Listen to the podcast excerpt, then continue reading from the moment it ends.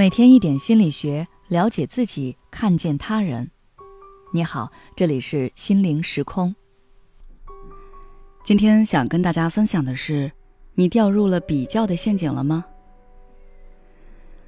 大家应该都做过这样的事情：不经意的观察或探听别人的情况，看到别人比自己过得好时，心里隐隐有点羡慕嫉妒；看到别人过得不如自己时，心里就有种安慰。我们每个人都在做这种自觉或不自觉的比较，并以此做出不同的行为选择。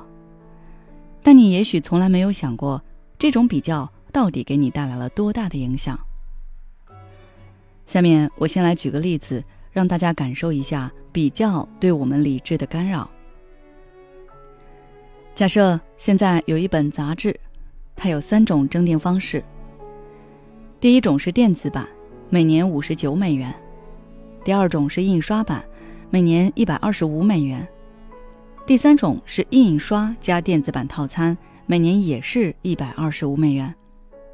你看到这个，是不是想，第二种征订方式有存在的必要吗？当然有，它就是为了让第三种征订方式显得更经济实惠，而很多人都会掉入到这个陷阱。美国行为经济学家丹·艾瑞里发现了这个现象，并以此做了两个实验。他邀请了麻省理工学院斯隆商学院的一百名学生，让他们在这三种方式中做出选择。结果，选择电子版的是十六人，印刷版的是零人，而电子版加印刷版的是八十四人。那我们把第二个选项去掉呢？结果就变成了选择电子版的是六十八人，电子版加印刷版的是三十二人，只是加了一个看似可有可无的选项，结果却大不一样了。因为第三种征订方式的单价更高，所以商人们当然更希望大家选择第三种。加了这第二个选项，只是让你进行比较，干扰你的理智选择。在买东西时，我们其实对这个物品到底价值多少是没有真正概念的。我们更多的是关注这个物品跟其他物品的比较，然后再来估算它的价值。同样的道理，我们对自己身处的位置可能也没有清晰的认知，也是通过比较来恒定。比方说，只是告诉你你的考试成绩是八十五分。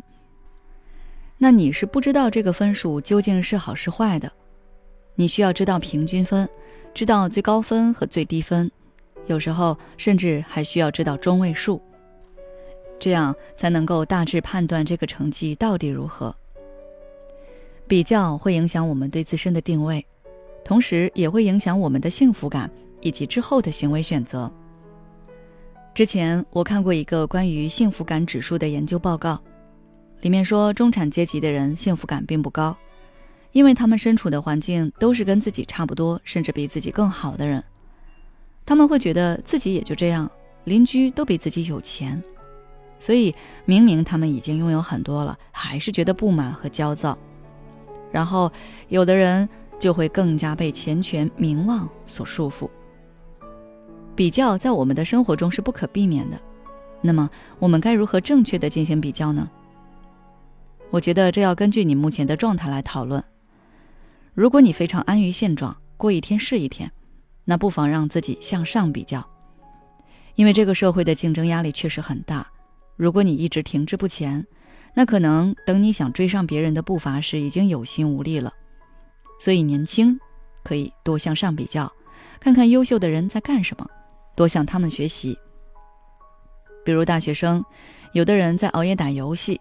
有的人则已经在准备发表论文了。如果你现在一直安慰自己说“没关系，我这成绩又不是垫底”，那等毕业找工作的时候，就会发现你的竞争力早就被你不知不觉的丢掉了。而如果你一直很进取，并且也取得了一番成绩，那我觉得你可以让自己多放松，学会向下比较。总是抬头看着上面的人是会累的，你永远有追赶不完的人。所以不要那么逼迫自己，让自己缓一缓，歇一歇，享受生活中的美好，减少焦虑感，增强幸福感。最后，我希望大家都可以找准自己的位置，也都找到适合自己的生活方式。好了，今天的分享就到这里。如果你想了解更多内容，可以微信关注我们的公众号“心灵时空”，后台回复“社会比较”就可以了。